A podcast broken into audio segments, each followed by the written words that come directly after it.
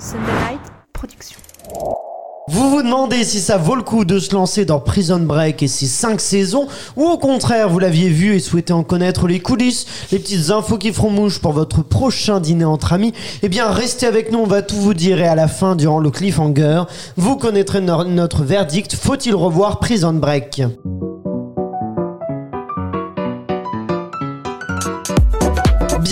La série sur le gâteau, votre podcast entièrement consacré aux séries. Je m'appelle Aurélien Rapatel et je suis là avec mon équipe de serial killer pour vous éclairer sur cet univers sans fin. Que vous soyez un grand fan de séries ou au contraire un amateur, que vous souhaitiez tout savoir sur leurs coulisses ou que vous n'ayez tout simplement pas le temps de tout regarder, eh bien ce podcast est fait pour vous. On va décortiquer les séries, les analyser, vous donner nos avis précis. Vous ressortirez en étant un véritable expert. Peut-être aussi expert que nos serial killers qui m'accompagnent et que je vous présente tout de suite. La première serial killeuse est une productrice qui euh, vient de finir de décuver du nouvel an et pourtant elle est toute pimpante pour vous dévoiler plein d'infos, c'est Elsa Morel. Je suis à fond et encore un peu bourré. Oui, a priori, vu la voix. Euh, très bien. Nous retrouvons avec elle une serial killeuse attachée de presse qui, euh, pour vous, s'est fait arrêter par la police afin de se retrouver en prison et tenter de s'évader. C'était Emma Salvarelli. C'est l'amour du métier. C'est l'amour des choses qui soient Tout bien qu'elle fait- faites. Tout ce qu'elle fait pour les auditeurs. En fait, elle vous dit ça. pas, mais elle a pissé sur le trottoir et elle s'est fait arrêter. J'ai fait pire que ça, Elsa. J'ai fait pire que Et ça. peut-être que j'ai la réponse de ce que t'as fait, car voici finalement serial killer, producteur en télévision, qui est la personne qu'Emma a agressée pour se retrouver en prison. Lui n'avait rien demandé, il était juste en train de fêter le nouvel an en allant à plusieurs soirées façon Oh I Met Your Mother. Moi, c'est Florian Guillaume. Oui, j'adore Met Your Mother. Mais, euh, normalement, on prend des bonnes résolutions, Emma, en 2022. alors- Oui, bah quand écoute, c'était la blague de trop. C'était la blague de trop. Alors, J'ai pété déjà, un plomb. Prends des Mais bonnes déjà, résolutions. souhaitons une bonne année 2022 à tous ceux qui nous écoutent. Bonne année. À vous tous et à tous ceux qui nous La écoutent. santé. Pleine de. Oh, les. Elle est au taquet. La santé. Eh, bonne année, les Elle copines. est toujours bourrée. Elle est toujours en forme. Très bien, bon, bonne année donc à vous tous et aussi à cher serial killer, surtout à Elsa qui a l'air de bien la commencer cette année. Et, euh, et voilà, rapidement une résolution chacun. Euh, c'est quoi Qu'est-ce que vous prenez par rapport au podcast? Allez Emma, qu'est-ce que tu feras de Est-ce que tu insulteras moins Florian? Et qu'est-ce qui va se passer? Je propose de toujours vous gratifier de ma présence. C'est une super C'est une résolution, belle ça. résolution, Florian. Moi, ma bonne résolution, c'est d'essayer d'être encore plus convaincant pour faire changer d'avis Emma Ah. et l'amener vers une bonne, euh, un- enfin, un, un esprit plus qualitatif dans le visionnage des séries. Attends, tu t'es pas remis de élite, toi, hein, c'est bon. hein. Et Elsa Peut-être pour vous raconter un peu les coulisses, j'écrirai mes parties un peu plus tôt. oui, parce que Elsa, on reçoit ses parties le matin. Mais genre, bah non, mais moi en plus, je dois, je dois écrire les questions par rapport aux parties. Elsa, c'est vraiment. hein, ça, ça va pas du tout, mais bon. Écoutez, il est maintenant temps de rentrer dans le vif du sujet avec notre analyse et critique de Prison Break. Il est donc l'heure de passer. Et c'est euh, Florian Guillot qui va passer devant le juge en premier pour tout nous dire des origines de Prison Break. À l'origine, le concept de base de Prison Break, donc c'est un homme qui se fait délibérément emprisonner afin d'organiser une évasion, a été suggéré à Paul Schering par une collègue du nom de Francette Kelly. Même si Schering a tout de suite pensé que c'était une bonne idée, il ne savait pas comment la développer pour en faire une histoire qui tienne la route et la faire accepter à une chaîne de télévision. En y réfléchissant davantage, il finit par proposer l'histoire du frère condamné à tort et l'intrigue secondaire de conspiration. À partir de là, il commence à écrire la trame de Prison Break et à concevoir les personnages. En 2003, il soumet son projet à la Fox mais doit déchanter devant le refus de la chaîne qui pensait que le public ne pourrait jamais s'y intéresser. Paul Schering fait alors le tour des autres chaînes de télévision sans succès.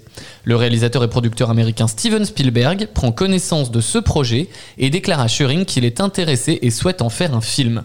Mais trop pris par son engagement dans la préparation de la guerre des mondes, Spielberg ne cesse de repousser le projet.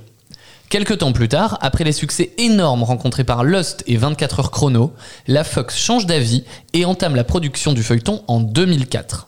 Paul Schering affirme toutefois que ces deux séries n'ont eu aucune influence sur l'écriture en elle-même des épisodes, car l'épisode pilote est tourné un an après qu'il a écrit le script, et cinq mois plus tard, le feuilleton est lancé sur la Fox. Plusieurs petites anecdotes rigolotes sont aussi à souligner sur le choix des acteurs pour les différents personnages. Wentworth Miller et Dominic Purcell, qui jouent respectivement les deux personnages principaux, Michael Scofield et Lincoln Burrows, ont été les derniers à rejoindre la distribution. Mais quand je vous dis les derniers, c'est vraiment les derniers. Miller a été choisi six jours avant que la production commence et Purcell a été engagé seulement trois jours avant. Imaginez-vous, trois jours avant qu'un tournage démarre. Concernant le rôle de Michael Scofield, Paul Schering explique les problèmes de casting. Il était très difficile de trouver un candidat parmi tous les acteurs possibles d'Hollywood. C'était particulièrement difficile à trouver car ils avaient toutes sortes de gens très différents. Certains qui prenaient une grosse voix alors qu'on n'a pas envie de voir ce genre de type s'en sortir, et d'autres au contraire trop sensibles qui pleurnichaient tout le temps et qui ne pensaient qu'à une seule chose, sortir de la prison. Le producteur Brett Ratner s'est alors rappelé qu'il avait remarqué Wentworth Miller lors de ses essais pour le rôle de Superman dans Superman Returns, un rôle qui a finalement été obtenu par Brandon Ross. Wentworth Miller le confirme, ça s'est passé à la dernière minute, je le cite. J'ai reçu le script un vendredi de novembre 2004, j'ai passé l'audition le lundi suivant, on m'a donné la réponse le mardi, alors que le tournage commençait le lundi d'après. De son côté, après avoir lu le script, Wade Williams refuse d'interpréter le, rôle de- Brad Bellick car il le trouve horrible et odieux. Lui-même papa d'une petite fille de 4 ans, il le trouvait absolument répugnant, mais son agent a réussi à le persuader tout de même d'auditionner et il a obtenu le rôle de Brad Bellick qui lui va comme un, comme un gant.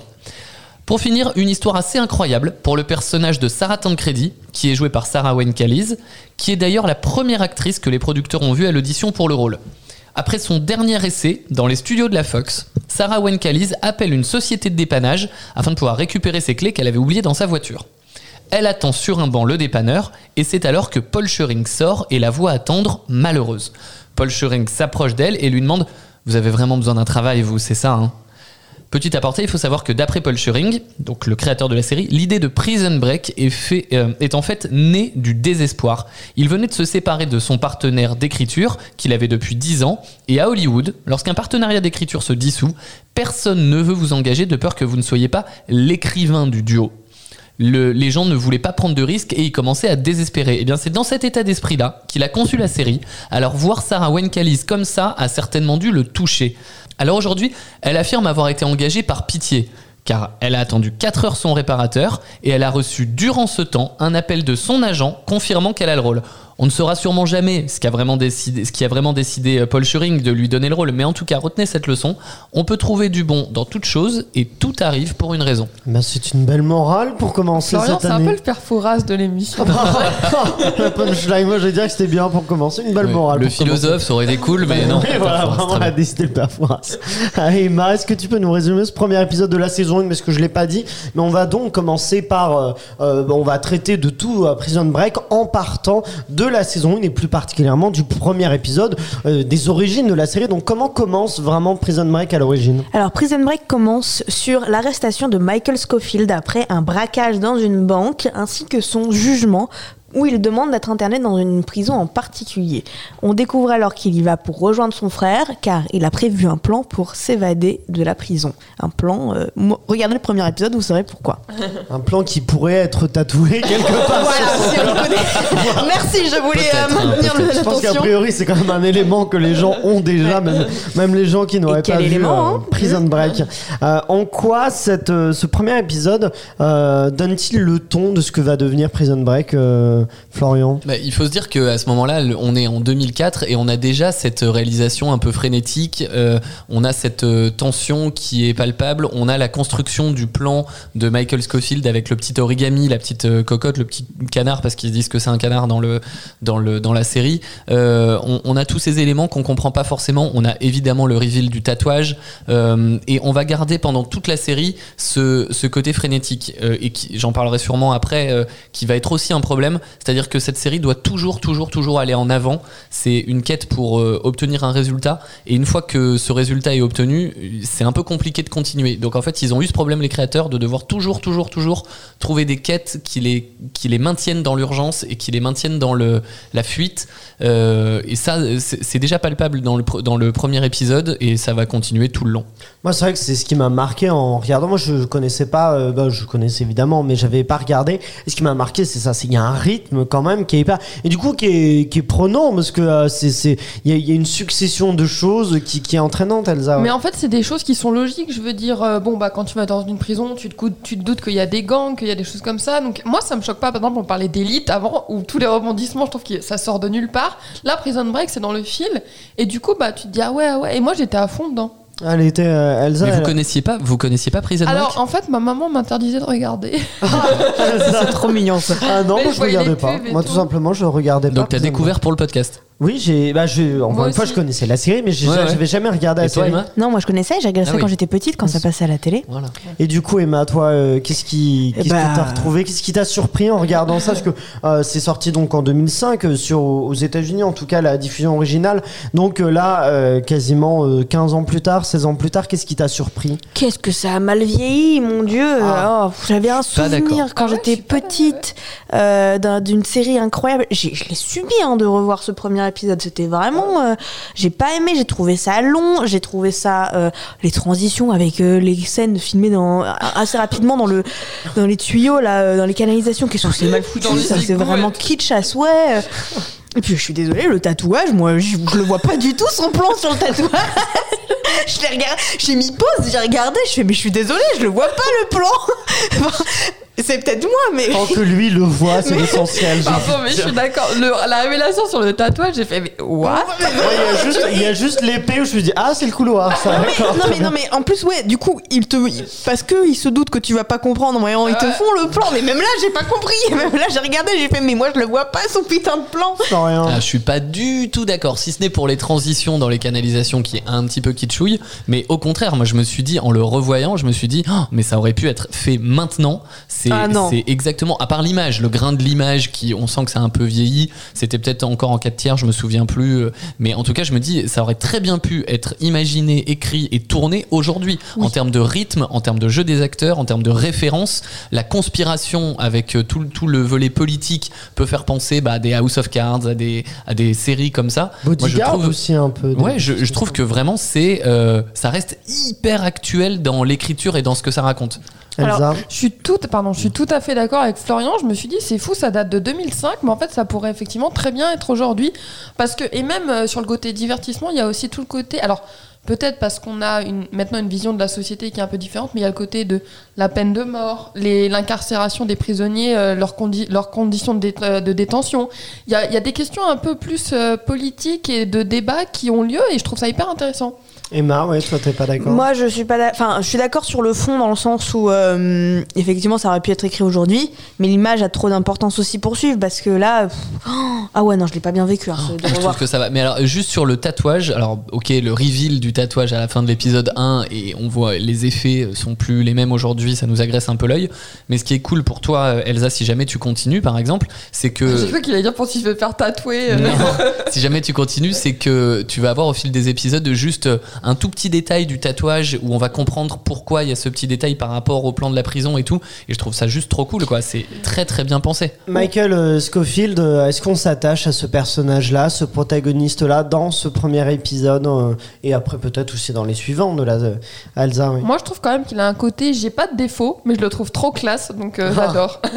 Ouais, je sais pas si on s'y attache à proprement parler dans le premier épisode, mais en tout cas, on, on découvre l'univers, on découvre des personnages principaux qui a les déférences d'élite qu'on a fait il y a deux semaines, il y a quelques Il y a semaines. deux, trois semaines. de ouais. trois semaines. Euh, euh, les, les personnages principaux euh, sont pas trop nombreux, sont hyper bien définis, que ce soit le directeur de la prison, que ce soit John Abruzzi. Euh, les, les- les histoires se sont hyper bien imbriquées les unes avec les autres. On découvre aussi très très vite le personnage de Paul Kellerman, qui est moi un des plus, un, un des meilleurs personnages de série de toute l'histoire de la télévision.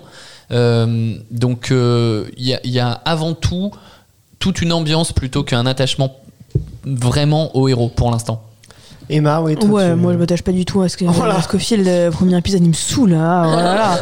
avec son regard blasé, euh, Monsieur Juste tout. Oh, il m'a vénère dans le premier épisode. Heureusement qu'il y a la suite, hein, parce que euh, dans le premier, c'est c'est un personnage un peu antipathique, je trouve, qui, qui fait tout le temps la gueule. C'est bon. euh, Non, mais, mais Pas il est en prison. quand même. Oui, mais pour- parce qu'il le veut, il est en prison au Oui, bout d'un moment. bon, euh, C'est une gueule d'ange et d'ailleurs c'est c'est aussi le marqueur d'une époque. Moi je me souviens, je me souviens quand j'étais jeune. Non mais je me souviens très bien de Wentworth Miller. C'était c'était euh, c'était euh, c'était vraiment huge quoi. C'est euh, tout le monde tout le monde le connaissait et c'était vraiment la gueule d'ange de de- d'Hollywood et tout le monde parlait que de lui quoi. Après, je trouve que tu t'attaches plus au frère que à lui. Enfin, Je suis pas d'accord. Ah si, si, moi, si. moi, je suis pas d'accord non plus, mais est-ce que, est-ce qu'en tout cas, ce premier épisode, euh, avant de passer à ta partie sur la production, Elsa, est-ce qu'il nous introduit bien l'univers de la série? Est-ce qu'on, est-ce qu'on entre bien dedans, Elsa? Oui, de ouf. Je trouve qu'on n'y passe pas par quatre chemins. On est vraiment directement au cœur de la prison. On voit tout de suite que ça va pas être un lieu très agréable malgré le fait que justement il veut y aller. Je veux dire, des... on voit un prisonnier qui se fait euh, euh, poignarder et on voit sa réaction du... en mode oula, ça va être chaud. Donc du coup, non, je trouve ça hyper intéressant. On sent tout de suite tous les enjeux et tout surtout tout le potentiel de la série. Et Emma, pour toi rapidement, le ou les défauts de ce premier épisode Qu'est-ce que je n'ai pas déjà cité Euh, C'est kitsch. Euh, pour moi, c'est. Après, non, mais pour l'époque, au kitsch, c'est que ça a pu mal Ouais, mais vieillir, même, mais même, euh, euh, si on se met dans le contexte un peu au-delà, au-delà de l'aspect kitsch, est-ce qu'il y a des choses mal écrites C'est des- com- c'est compliqué de, pas, de, de se mettre à l'époque parce que on le regarde aujourd'hui, il y a des gens qui doivent le découvrir aujourd'hui comme toi en fait. Et euh, je trouve qu'on a entendu tellement de bruit autour du tatouage. Moi, c'est un truc qui m'a vachement marqué, c'est que non mais je m'a- quand, enfin, j'avais un souvenir d'un truc grandiose, tu vois, genre euh, le tatouage, et de là à arriver à me faire ah c'est ça. Enfin vraiment, c'est enfin on me l'a trop vendu. Florian, oui. Euh, moi, je trouve qu'il n'y en a pas. Voilà. Ah, il y a pas de défaut. Non, c'est simplement peut-être une absence de prise de risque. Voilà, c'est-à-dire que tout est assez sage. Euh, le propos, il est ce qu'il est, mais euh, dans la mise en scène ou dans le, le- la répartition des parties, enfin tout est très, tout, tout est, est- est très euh, facile à consommer et du coup c'est c'est peut-être un tout petit peu trop classique. Voilà. Bon Elsa, maintenant je me tourne vers toi afin que tu te tatoues non pas dans notre dos mais dans nos esprits les secrets de la production de Prison Break. pas nécessaire ça. Aujourd'hui, on s'attaque donc au premier épisode de la série culte Prison Break. Il faut savoir que cette série a été nomade, puisque la saison 1 a été tournée à Chicago, elle a ensuite été tournée au Texas pour la saison 2 et 3, et enfin à Los Angeles pour la saison 4. La saison 5 a quant à elle été tournée au Maroc et au Canada. Concernant la partie des décors, Fox River n'existe bien évidemment pas dans la vraie vie, mais Prison Break a été filmé dans une véritable prison, celle de Joliet Correctional Center dans l'Illinois, fermée en 2002. Et le nom fictif de Fox River provient de la vraie rivière qui coulait le long du Joliet Correctional Center. Donc aucun studio n'a été utilisé pour les scènes d'intérieur, de l'infirmerie ainsi que de la cour. D'ailleurs, la prison qui a servi au tournage de la série a aussi été le lieu d'incarcération d'un des tueurs en série les plus célèbres des États-Unis, John Wayne Gacy, et Dominique Purcell a filmé certaines de ces scènes dans la vraie cellule de ce tueur en série. D'ailleurs, puisque je parle un peu des personnages de la série, j'en profite que- pour vous dire que le personnage de Sarah, le médecin de la prison et grand amour de Michael, aurait dû mourir à la fin de la saison 1 lors de son overdose. Mais les fans étaient devenus tellement fans de son personnage que les producteurs ont décidé de la faire vivre et de tuer Veronica, l'avocate ex-petite amie de Lincoln. Donc euh, voilà, il a fallu faire un choix. On passe à la... Alerte du coup. Oui, mais c'est la production. On passe à la partie tatouage. Alors que dans la série, Michael se fait faire ses tatouages en l'espace de 3 mois, il lui aurait fallu plus de 4 ans et 20 000 dollars dans la vraie vie pour se les faire faire. Pour le tournage de la série, le maquillage de ce tatouage prenait plus de 4h30, tandis que lors de la saison 5 qui était diffusée en 2017, cela prenait environ une heure en raison des avancées techniques qui avaient été faites dans le maquillage. Du côté de la musique du générique de Prison Break, Paul Suring et les créateurs de la série ont, sou- ont souhaité que ce générique qui est diffusé internationalement soit quand même adapté au pays de la diffusion. C'est ainsi qu'on a qu'ils ont eu l'idée que le générique soit dans la langue du pays dans laquelle il était diffusé. En France, rappelez-vous bien, c'était Faf Larage avec son titre Pas le temps qui avait été missionné de faire le générique de la série en version française. Un single écoulé à plus de 390 000 exemplaires est devenu disque de platine. La diffusion de la série n'a pas été sans péripéties. Tout d'abord, dès 2006, deux frères attaquent la Fox en justice car, ils lui reprochaient d'avoir utilisé leur histoire sans leur accord. Pour plus de précision, ces frères avaient vécu une histoire similaire à Michael et Lincoln, les tatouages en moins, en 1964, et avaient vécu une vie de fugitif pendant 4 ans après leur évasion de prison. Ils avaient ensuite envoyé un script à la Fox qui, qui leur a jamais répondu pour au final produire Prison Break en 2005. La série a aussi été interdite de diffusion dans 13 prisons américaines afin d'éviter de donner des idées d'évasion aux prisonniers. En France, afin qu'M6 puisse diffuser la série à 20h50, ce sont plusieurs scènes violentes qui ont été coupées ainsi que des phrases dont le sens a été changé au doublage. Mais malgré ces, pré- ces précautions, le CSA avait quand même sévi en décidant de classifier la série dans la catégorie déconseillée au moins de 12 ans, obligeant donc M6 à diffuser la série en deuxième partie de soirée. Mais après moult discussions, le CSA décide finalement de ne classer que certains épisodes de la série dans la catégorie déconseillée au moins de 12 ans, permettant à M6 de diffuser les épisodes normaux en première partie de soirée, puis les épisodes les plus violents en deuxième partie de soirée. Pour les plus curieux d'entre vous et fans de Prison Break, sachez qu'il existe une version russe de la série reprenant la, la série d'origine plan par plan. Euh, Peut-être pouvez-vous la regarder en attendant la saison 6 qui devrait arriver prochainement. En effet, après un jeu de oui et de non, Dominique Purcell a annoncé sur son compte Instagram que la sixième saison était en préparation afin de donner à la série un final digne de ce nom. On espère que la saison ne tardera pas trop, euh, sinon j'ai bien peur que les producteurs de la série soient obligés d'en changer le titre en l'appelant Prison de retraite break.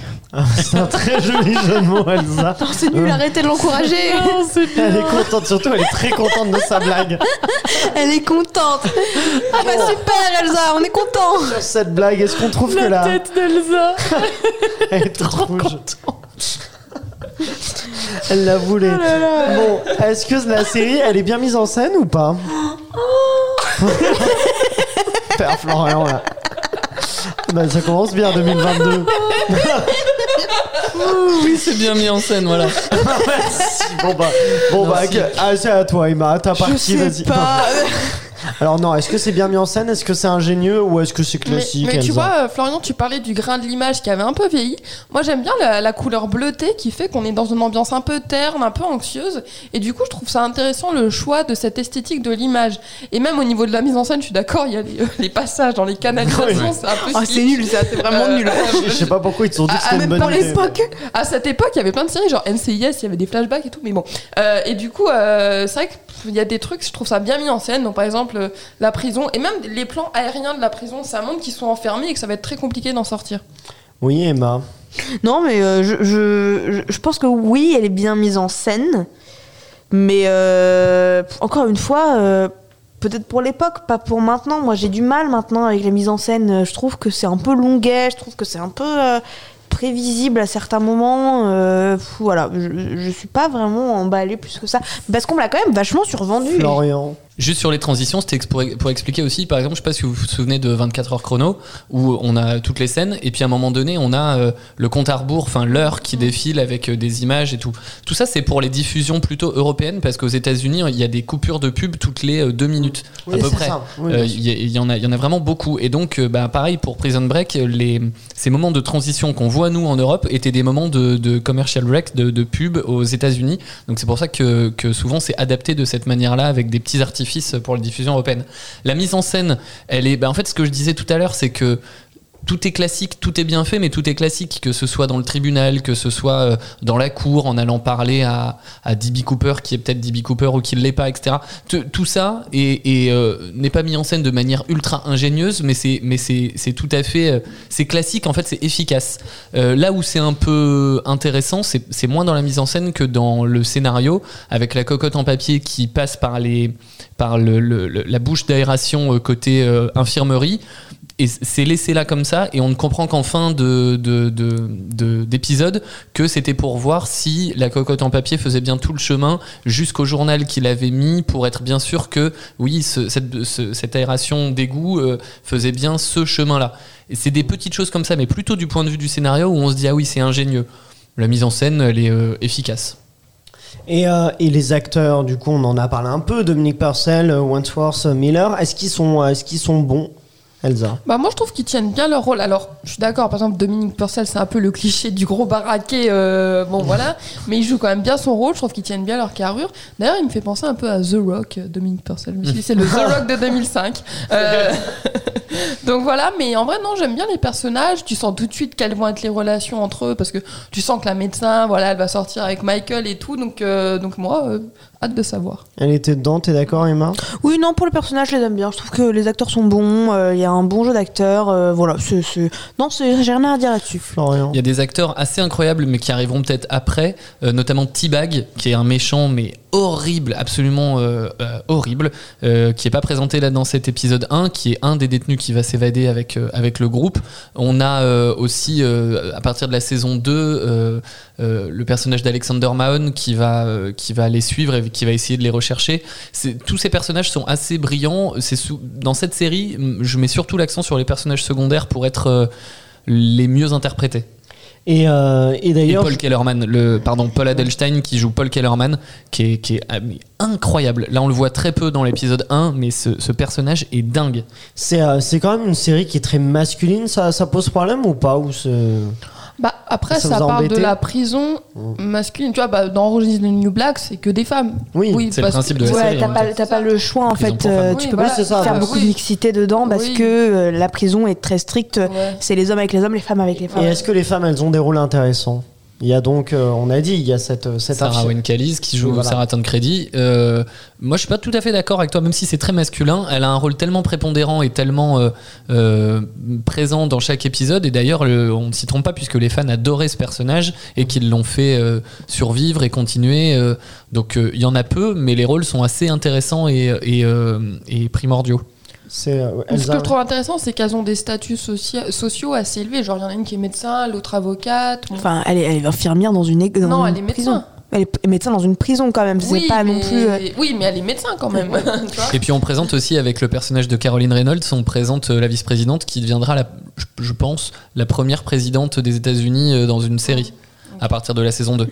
Eh bien, Emma, écoute, je me tourne à présent vers toi afin que tu t'évades de la prison, donc de Prison Break, et que tu ailles visiter d'autres prisons pour nous parler des séries en milieu carcéral. Il est l'heure du focus d'Emma. Aujourd'hui, avec tous les documentaires Netflix, les séries, mais surtout grâce à l'influence de Prison Break, le milieu carcéral est un sujet qui intéresse les téléspectateurs. La prison donne lieu à de multiples représentations, celle-ci constitue un enjeu social, politique, médiatique et scientifique. Chaque fois, la prison se voit décrite comme un enfer physique, psychologique et moral, au point qu'on nous apporte un point de vue complètement différent sur le prisonnier. Si Prison Break semble avoir marqué son époque, elle n'est pourtant pas la première série à parler de prison et d'évasion. À la télévision, en 1967, le sujet de l'évasion est abordé par Patrick McGowan et George Markstein dans la série The Prisoner. D'origine britannique, on nous présente un agent secret endormi par un gaz qui se réveille prisonnier du village, un lieu aux apparences idylliques mais qui se révélera infernal. Personne n'a de nom, mais tout le monde représente un numéro. Prisonnier et geôlier se confondent dans cet espace. Par l'éloge de la fuite qu'elle suggère, cette série est devenue un classique du genre.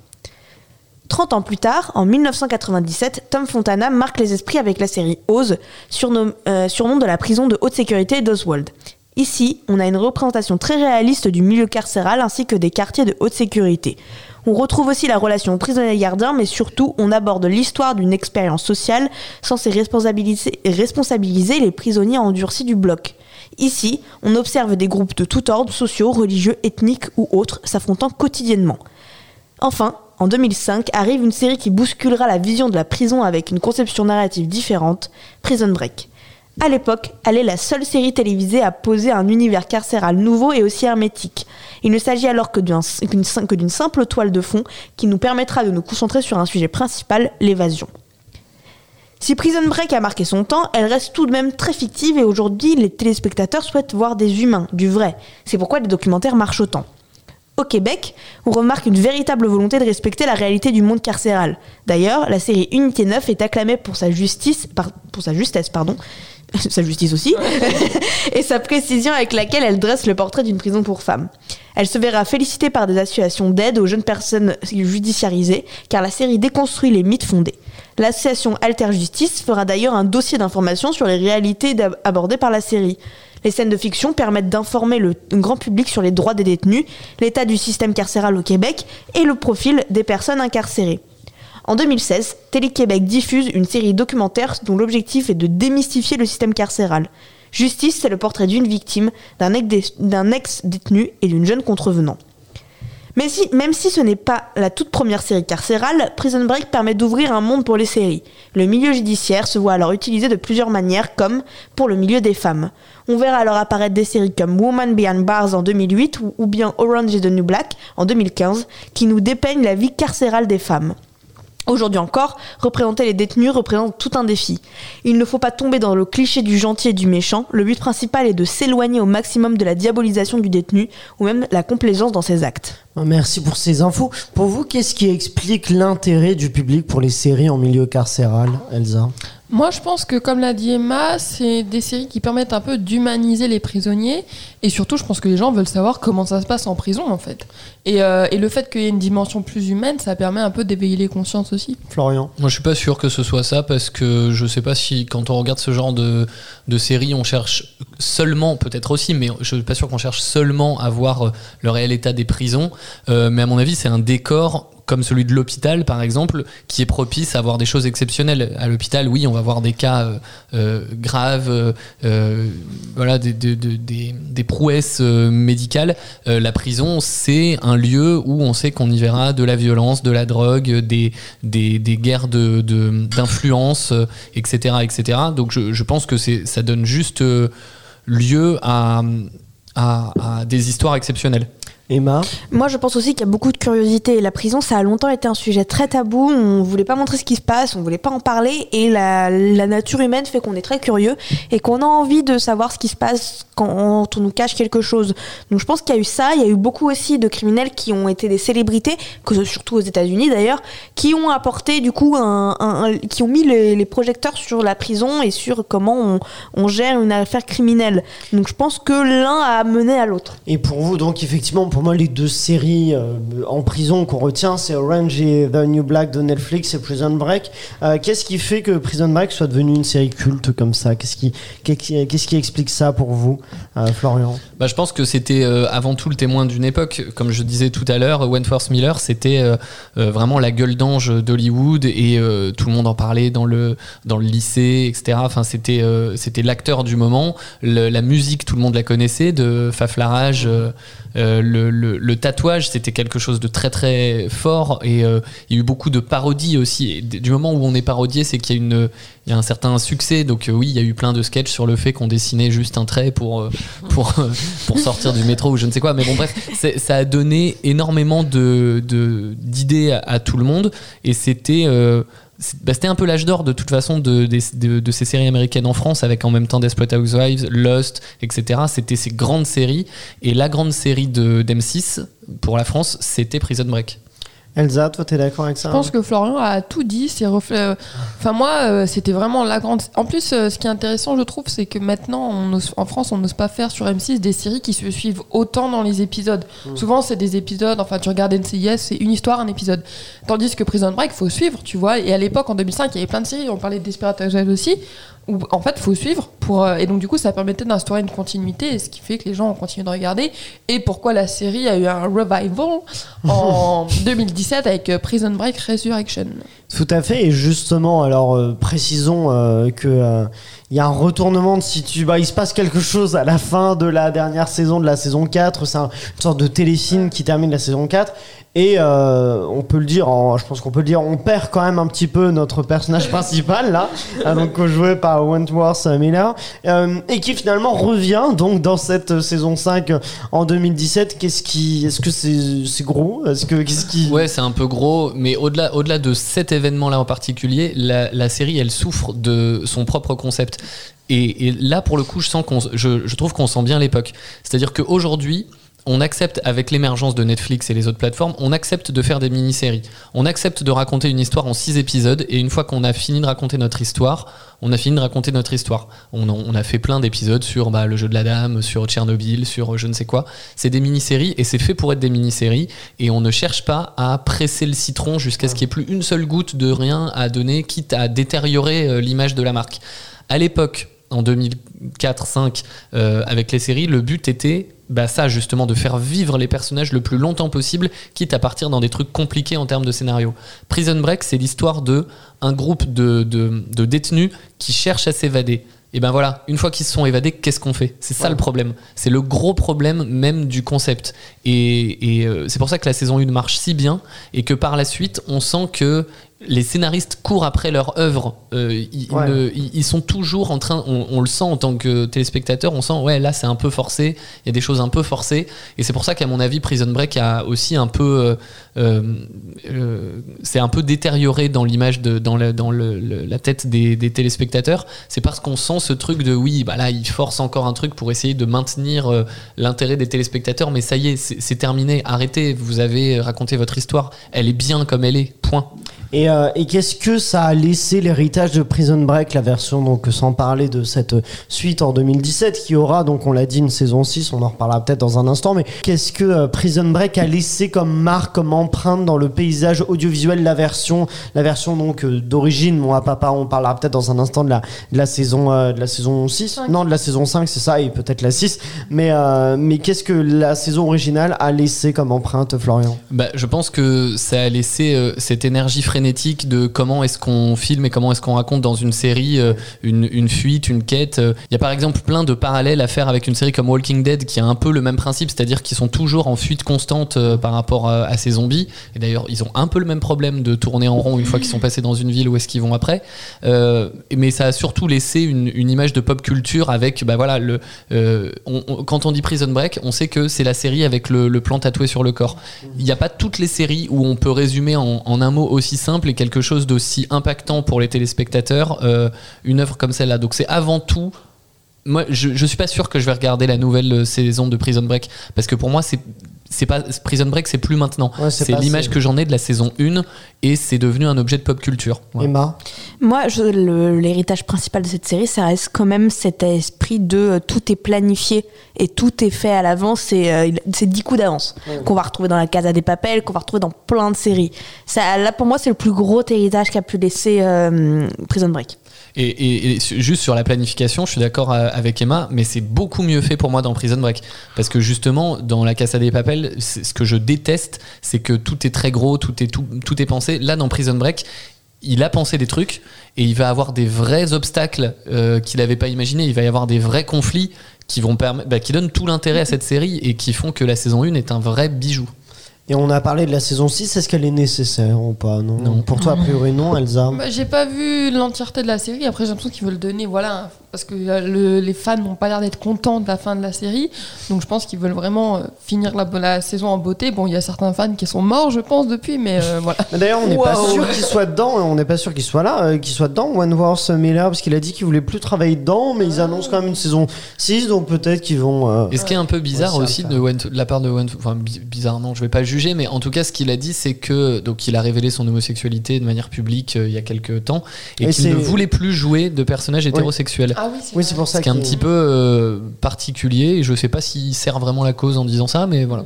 Mais euh, d'ailleurs, c'est très courageux parce qu'il a, c'est- il était invité dans un festival en Russie et c'est à cette occasion-là qu'il a envoyé une lettre. Du coup, il a fait son coming out euh, pour euh, pour annoncer euh, pour annoncer euh, son homosexualité et en, en opposition aux lois russes, à une loi, je crois notamment, euh, qui euh, qui euh, condamne ou qui euh, qui euh, qui met en cause les personnes, euh, bah, une loi anti-LGBT quoi. Et d'ailleurs, ça, c'est quelque chose, l'homosexualité en prison, que mm, peut-être basiquement, euh, quand j'étais ado, j'imaginais pas du tout, et qui est assez bien décrite et sans être trop euh, vulgaire dans Genre euh, le Prison savon qui Break. glisse, quoi. Ouais, bah justement, non. Non, mais c'est le cliché qu'on a de la Justement prison. pas comme ça, mais Ouais. tu vois, moi, des trucs que je connaissais pas, comme le coup de, de la poche, tu sais, Ouais. qui, le, de la poche qui, qui fait ressortir pour euh, euh, marquer le fait que ben, ce détenu-là t'appartient, en gros, que c'est ta pute, entre guillemets, euh, et que- et qu'il doit tenir, s'il veut se balader dans la prison, il doit te tenir le bout de la poche euh, en se baladant comme ça. C'est des petits trucs qui sont, euh, qui sont mis et qui sont euh, très, euh, évoca- très réalistes. Écoutez, avant que je vous demande votre avis, si on conseille aux auditeurs de se lancer dans ces cinq saisons de Prison Break, euh, il y a Florian qui va quand même nous faire quelques petites recommandations si on aime euh, Prison Break. Qu'est-ce qu'on pourrait regarder d'autre? Eh ben, qu'est-ce qu'on pourrait regarder d'autre? On en a déjà un peu parlé. Il y a évidemment cette série Netflix qui nous vient tout de suite en tête, qui est Orange is the New Black, euh, qui se concentre sur l'univers carcéral pour les femmes et qui lui prend le parti plutôt de la comédie, pas que, mais euh, beaucoup plus de, comédie que dans Prison Break, ça c'est sûr, et que, que vous pouvez aller euh, regarder évidemment. Euh, Emma a cité tout à l'heure Oz, qui pour le coup est pas du tout dans la comédie et qui va beaucoup plus dans le côté trash, violent de, de, cet univers carcéral et qu'on oublie assez souvent, alors que ça a été quand même une des séries phares d'HBO pendant, en tout cas, je pense, la, première très grosse série d'HBO à cette époque-là. Après, il y a une série dont j'aimerais vous parler, qui, est, une de mes séries préférées, qui s'appelle Sons of Anarchy, euh, qui est euh, une série sur euh, un club de, bikers et qui parfois peut, quand on la connaît pas, on peut se dire ouais, c'est pas très intéressant. C'est une, des- une des séries écrites par Kurt Sutter, les mieux écrites sur l'univers un peu comme ça de gang que, que j'ai pu voir. C'est tout à fait accessible. C'est en termes de conspiration, de, coups dans le dos, euh, de guerre entre gangs, etc. C'est une des séries les mieux écrites, les plus incroyables que j'ai pu voir, euh, tout en restant, comme je disais, très accessible et très mainstream. On peut quand même parler de la Casa des Papel, même si c'est pas un coup de cœur euh, personnel. Je peux comprendre que des gens qui aiment Prison Break aiment aussi la Casa des Papel par ce côté, euh, le professeur a tout prévu, etc. Avec toutes les réserves que j'ai pu euh, donner juste avant. Et pour finir avec, euh, avec euh, des recommandations que Paul Schering, le créateur, donne lui-même. En fait, lui-même, il, euh, il, comment dire, il prend exemple sur deux séries principalement pour construire euh, Prison Break. La première série, il dit de Prison Break que c'est Le Fugitif puissance 8. Alors Le Fugitif, je vous rappelle, c'est le docteur Richard Kimball qui est accusé à tort, du meurtre de sa femme et qui fuit la police pour éviter la condamnation à mort et retrouver le véritable assassin euh, qui se trouve être Manchot. Donc euh, ça, c'est, c'est, on, on sent bien pourquoi c'est une grande influence pour Paul Schering. Et la deuxième, il dit que, surtout pour la saison 2, que c'est la deuxième partie du film La Grande Évasion. Et je vous rappelle, donc c'est les prisonniers qui profitent euh, de leurs conditions de vie relativement confortables pour organiser une fuite collective prévue pour 250 personnes via un tunnel. 76 d'entre eux réussissent à s'enfuir avant que l'alerte ne soit donnée, mais la plupart des évadés sont repris et exécutés par les Allemands. Voilà, très belle ambiance. Mais en tout cas, euh, c'est, ce sont les influences même de Paul Schering. Eh bah très bien. Bon bah c'est des recommandations donc euh, que vous pouvez regarder, mais il est maintenant temps de passer aux choses sérieuses. Il est l'heure du cliffhanger. Faut-il, oui ou non, regarder ces cinq saisons de Prison Break, Elsa Moran Et ben moi je suis partie sur, sur un oui. Euh, tout simplement parce que ça fait longtemps que je cherche une série que je peux regarder le soir en rentrant du travail quand je mange là vite fait. Et je trouve que c'est une très bonne série à mon avis à regarder comme ça. Une bonne série en mangeant, très bien, Emma. Faites ce que vous voulez. hein. non, euh, moi je dis non. Je, je- trouve ça a mal vieilli. Et pour l'avoir déjà vu quand j'étais plus jeune, où j'avais cette image, ouah, c'est incroyable. Je l'ai plus du tout maintenant. et euh, voilà. Et je, je trouve qu'aujourd'hui, il y a mieux à regarder. Donc tu ne recommandes pas et Florian? Moi, je te dis oui, et surtout, euh, Elsa, si tu, si tu connais pas, je, t'as beaucoup de chance de pouvoir découvrir et tout en, en étant, euh, tu vois, fraîche de, de, de, de tout ce- de, tout, de, de, de toute cette série. euh, et je pense que tu vas kiffer. Le seul problème, d'après moi, c'est que oui, il faut regarder pour la saison 1. Et je pense que tu vas, comme tout le monde, euh, avoir, euh, avoir des petites déceptions à partir de la saison 2. La saison 2, il reste des trucs, comme je disais avec le personnage d'Alexander Mahon, qui reste cool. Mais après, c'est un petit peu moins bien. Par contre, le big up international au personnage de Paul Kellerman, encore une fois. Bah écoute, à ce moment-là, je regarderai Objectif Top Chef. Et... Non, non, mais regarde, regarde. Le, mais le, le petit pincement que j'ai pour toi, c'est qu'à mon avis, tu vas kiffer la saison 1, comme tout le monde. Et tu vas avoir envie de regarder la suite, comme tout le monde. Et, et tu vas être un petit peu déçu, comme tout le monde. Moi, je, moi, je recommanderais, pourquoi pas, effectivement, mais je, je suis pas emballé par la série, mais je trouve que, euh, par rapport à ce qu'on disait tout à l'heure, je trouve qu'elle a quand même assez bien vieilli. et donc, je trouve que c'est pas par rapport à d'autres séries, euh, je trouve que c'est pas, euh, c'est pas trop compliqué de la revoir aujourd'hui. Donc, c'est pour ça que je peux vous la recommander, mais effectivement, je pense que moi, je, je ne survivrai pas à ces cinq saisons, donc je m'arrêterai euh, bien assez vite. Mais vous, vous pouvez nous dire avec le arrobas la série sur le gâteau, euh, et de quel team vous êtes? Est-ce que vous êtes team Emma qui est plutôt non, euh, team euh, Florian Elsa qui veulent quand même voir un petit bout de Prison Break, vous pouvez nous dire ça sur donc les réseaux sociaux. Mais restez avec nous car tout de suite, euh, pour commencer 2022 en beauté, on va se mettre au défi avec un blind test, un blind test en plus très sympathique. On avait fait, on a, on l'a déjà fait celui-là, mais on l'a beaucoup aimé dans euh, la- l'épisode avec sur Validé. C'est un, un multi-blind test, je l'appellerai. Oh. Je vais vous diffuser en même temps, donc euh, tout en même temps, 5 génériques de série et va falloir retrouver dès que vous en avez un, vous me le dites. Euh, si c'est le bon, vous avez un point et je le retire et ensuite faut tenter d'écouter tous les génériques en même temps, trouver les, les autres. Voilà. Est-ce que vous serez t'es au courant qu'on est tous en gueule de bois et que ça va être compliqué ça ça- ça- La dernière fois, vous avez été très bon, donc je compte sur J'ai été vous. très bonne. Euh, Oh. non, Florian aussi était très bien sûr. Est-ce que vous êtes prêts pour y Ouais. aller? Est-ce que vous êtes chaud? Et bah alors, si vous êtes chaud, il faut se mettre le jingle, euh, le jingle pour se challenger autour de ce blind test. I accept that challenge. Challenge accepted. Tout le monde accepte donc ce challenge Yes, pour commencer sûr. 2022 en beauté. Eh bien, écoutez, vous êtes prêts Tous les 5 génériques de série en même temps, vous me, dites- vous me dites J dès que vous en avez un. C'est parti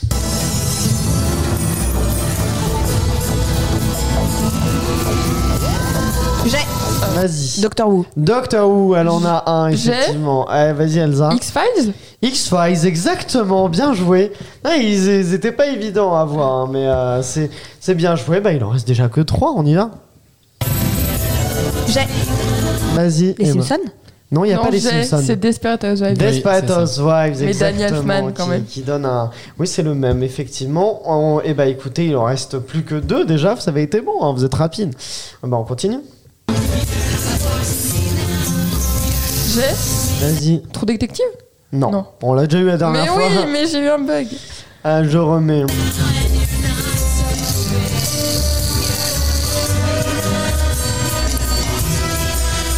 J'ai Vas-y. Of Cards.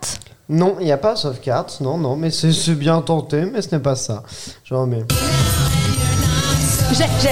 Vas-y. Emma. Malcolm. Euh, ouais, j'ai Malcolm, là. exactement. Ah, on est à combien de points là? C'est euh, Deux, deux. deux. Ouais. 2-2 et Florian 0 pour l'instant. je Laisse le des, dernier. je bouffe des biscuits. Le dernier, bah, c'est celui-là le dernier.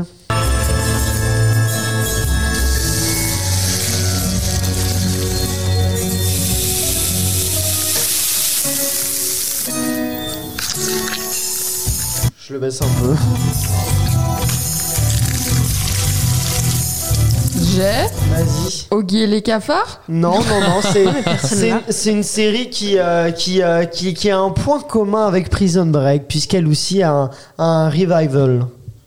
Euh, J'ai Vas-y. Dexter Dexter, exactement. Mais J'étais en train de me dire, il est en train de faire de la cuisine, j'étais pas sûr de moi. Et c'est ça, et c'est bien Dexter. Ça fait bah, égalité entre Emma et Elsa, qui ont toutes les deux deux points. Un point pour Florian. Et bah, voilà, la c'était- participation. vous- vous avez- c'est quand même bien. Non, euh, il n'était pas évident. C'est le plus dur peut-être de cette liste-là, Dexter. Donc c'est quand même bien joué. Vous, n'hésitez pas à nous dire, soit en commentaire ou sur les réseaux sociaux, euh, si euh, combien vous avez eu de points sur 5.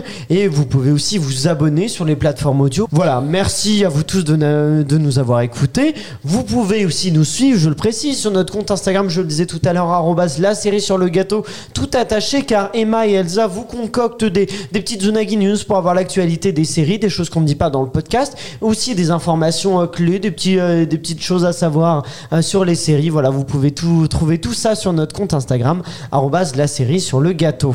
Et puis voilà, écoutez, je, vous, vous dis, je vous souhaite encore une fois une belle année 2022. Je remercie euh, Pierre-Emmanuel et Guillaume de Scène de Night Production.